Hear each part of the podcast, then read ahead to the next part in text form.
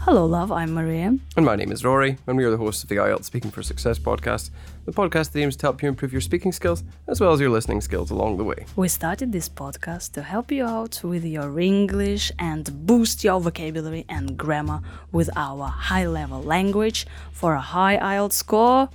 Rory. A band nine score. Yeah.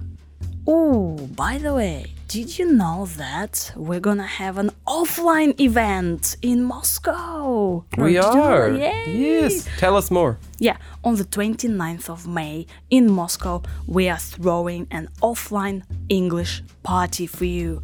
12 o'clock Moscow time is gonna be for three hours. Me, Rory, Vanya, and fun English joy debates. You're gonna have lovely time. Please check our website. So click on the link in the description and sign up because the places for our offline event are limited, only 20 people. You can also go to slash event to find out more. Rory, Rory, Rory, Rory, red Rory, yellow Rory. That's my tongue twister of the day. Red Rory, yellow Rory. You know, Rory, we are charismatic. We are. We have a lot in common, don't we? Maybe, Yeah. Maybe we're distant relatives. Oh, let's talk about relatives. Let's. Shall we? Relatives. Do you have many relatives? I suppose if we take into consideration all the numerous distant relatives and many cousins once or twice removed, then yeah, it seems like there are almost there are hundreds of us. How often do you meet your relatives? Probably not often enough these days. Um, the last family gathering was at Christmas, and that was online. And it was exhausting since we were spread out all over the place in different time zones. It was really hard for me to organise, actually. When did you last see your relatives? Um, do you mean face to face? Um, that's, I suppose, oh God, that must have been many moons ago. Um, no, actually, it was my 30th birthday. Um, so we were all together, my cousins from my mum's side of the family um, were there, and all of, um, well, yeah, um, all of the cousins and all of the, um, and all of my brothers as well, except for the one that lives in Australia, of course. Um, and then in terms of online, that was that would be the Christmas uh, gathering that I mentioned. How do you spend time with your relatives? Well, uh, since we're hardly ever all together, it's usually spent catching up on the latest news and family gossip. Um, my cousin and my uncle are pretty good with family trees and stuff for keeping track of all of that, so I usually talk to them to stay in the know about everything. Are your relatives or friends more important to you? Well, they probably have equal weight, I'd say. Um, most of my friends are physically closer to me, but my relatives are similar in terms of emotional proximity. Um, I try not to distinguish between the two, since it's not like there's some sort of competitive hierarchy, which it isn't and it shouldn't be. Are people in your country usually close with their relatives? Um, I would say so. Even though families are usually big and intertwined with each other, social media makes it easy to stay in touch. Um, well, possibly it's too easy, and maybe we're all a little overexposed to people's eccentricities sometimes. Rory, thank you so much for your answers. You are my distant relative, once removed.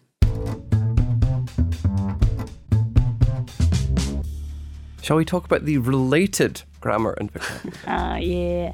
So we have an episode about families, so do check it out, okay? And this one is about relatives because in IELTS Speaking Part 1, they can ask you questions about relatives. By relatives, we mean who exactly, Rory? People who are connected to us by blood, usually. Yeah. So they are cousins. And a cousin is either a he or a she, we don't know. So I have a cousin, you have no idea is it a boy or a girl. So mm-hmm. a cousin.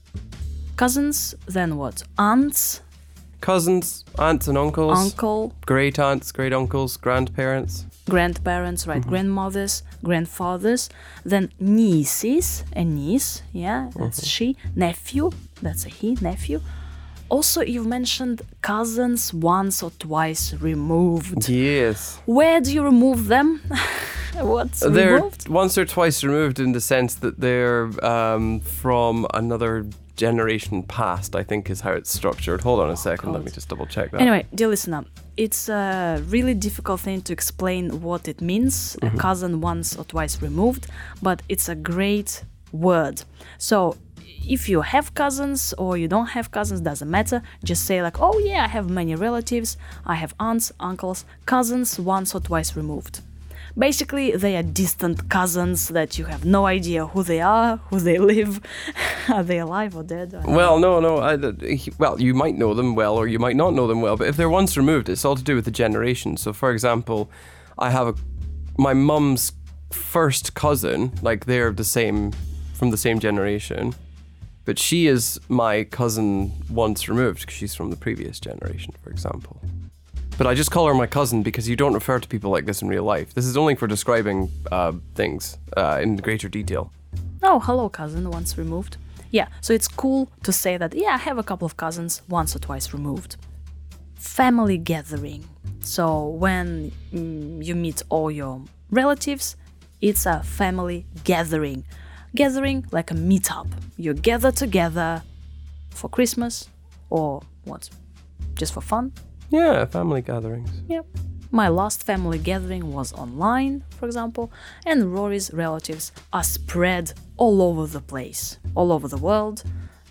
They live in different countries. Do you have any relatives in Russia? I do not have any relatives in Russia yet. Bother. So, when did you last see your relatives and you go, ooh, many moons ago? Yes, that's a way. That's another way of saying a long time ago. Really? Can you really say that? You can say many moons ago, yeah. Oh, how about many suns ago? No, it's always many moons ago. It's a fixed expression. Oh, that's nice. Yeah, I saw my relatives many moons ago. I last saw my relatives many moons ago. I last saw my relatives many moons ago. and you had the chance to use upward intonation for saying like, oh, what you mean face to face? Yeah. It's uh, or and you can say face to face or online, so you can extend your answer and use more complex grammar structures. For a high score. Except I Well, didn't. nice score. Oh no, I did. I say online would have been Christmas, so that's oh, good, God. isn't it? This is the second part of the third conditional, Rory. Is it? I don't know. Yes, yes, it is. But when we talk about our relatives, we can keep track of them using a family tree. And indeed, the phrasal verb keep track.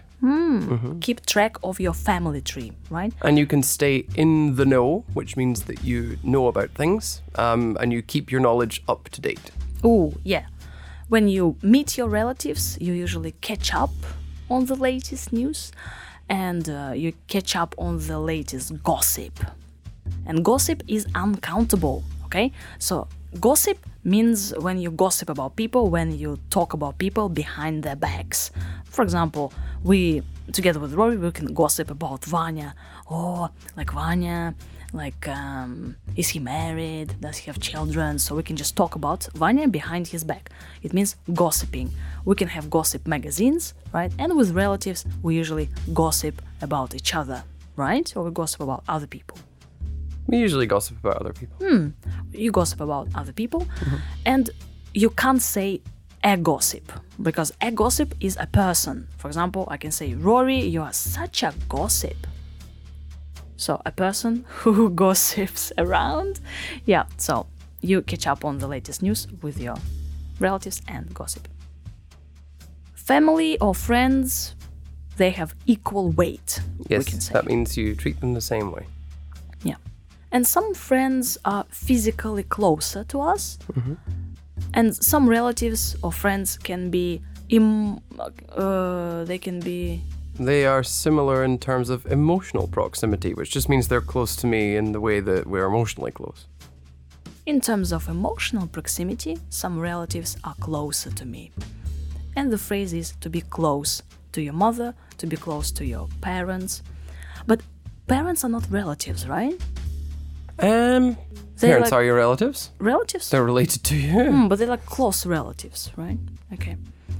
We can have a hierarchy in our family. Yes, that just means that one of the, some of them are more important than others. Yeah. We usually stay in touch with our relatives, or we don't stay in touch, we stay out of touch. We lose touch. Or we lose touch, right? You can lose touch. I lost touch with some of my cousins once removed.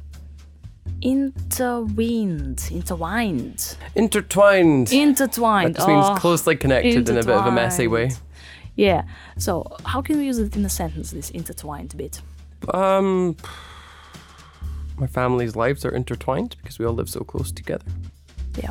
Well, as an example, obviously in my family that's not true. And the last word that you said was eccentricities. Yes, eccentricities are just um, a way of talking about. Uh, well, actually, it's a euphemism for annoying aspects of what people are like. Eccentricities. yeah, Oh, his eccentricities. you Meaning, used oh, to use the word so eccentric weird. to describe people who are crazy. it's not. It wasn't very politically correct. No, but if you say eccentricity, it is politically correct, no? Uh, it's not really. Oh, It's like a byword for someone who's nuts or annoying. People's eccentricities. Well, it's like a polite way of saying someone's annoying, but it's so obvious what it is you're saying. Yeah, yeah, yeah. So, dear listener, now you know how to talk about distant relatives, and you have a posh word of the day is a cousin once removed. and actually, we crack jokes about this, uh, like cousins once removed or an uncle once removed, yeah? Mm-hmm. So, give us something. Oh, like he's some of my cousins once removed. So like three million times removed or something. Three million like times removed. yeah, so when you say that or hear that, it means some person like a really distant. I really don't understand what the relationship is, but there is yeah, one. Yeah. Like it was my wedding and I had some cousins 300 times removed. I have no idea they existed. Yep. Thank you very much for listening. We are sending you hugs and kisses. And now you can talk about your relatives with flair and high level words. For a band nine score. Woohoo! Bye. Bye. Oh no. No. I had a pun to finish with. What? Let's go. I go. hope you found it relatively easy to listen to. Oh. Now you can go. Bye. Bye. Do you have many relatives? I suppose if we take into consideration all the numerous distant relatives and many cousins once or twice removed, then yeah, it seems like there are almost there are hundreds of us. How often do you meet your relatives? Probably not often enough these days. Um, the last family gathering was at Christmas, and that was online. And it was exhausting since we were spread out all over the place in different time zones. It was really hard for me to organise, actually. When did you last see your relatives? Um, do you mean face to face? Um, that's, I suppose, oh God, that must have been many moons ago. Um, oh, actually, it was my 30th birthday. Um, so we were all together, my cousins from my mum's side of the family um, were there, and all of, um, well, yeah, um, all of the cousins and all of the, um, and all of my brothers as well, except for the one that lives in Australia, of course. Um, and then in terms of online, that was that would be the Christmas uh, gathering that I mentioned. How do you spend time with your relatives? Well, uh, since we're hardly ever all together, it's usually spent catching up on the latest news and family gossip. Um, my cousin and my uncle are pretty good with family trees and stuff for keeping track of all of that, so I usually talk to them to stay in the know about everything. Are your relatives or friends more important to you? Well, they probably have equal weight, I'd say. Um, most of my friends are physically closer to me, but my relatives are similar in terms of emotional proximity. Um, I try not to distinguish between the two, since it's not like there's some sort of competitive hierarchy, which it isn't and it shouldn't be. Are people in your country usually close with their relatives? Um, I would say so. Even though families are usually big and intertwined with each other, social media makes it easy to stay in touch. Um, well, possibly it's too easy, and maybe we're all a little overexposed to people's eccentricities sometimes.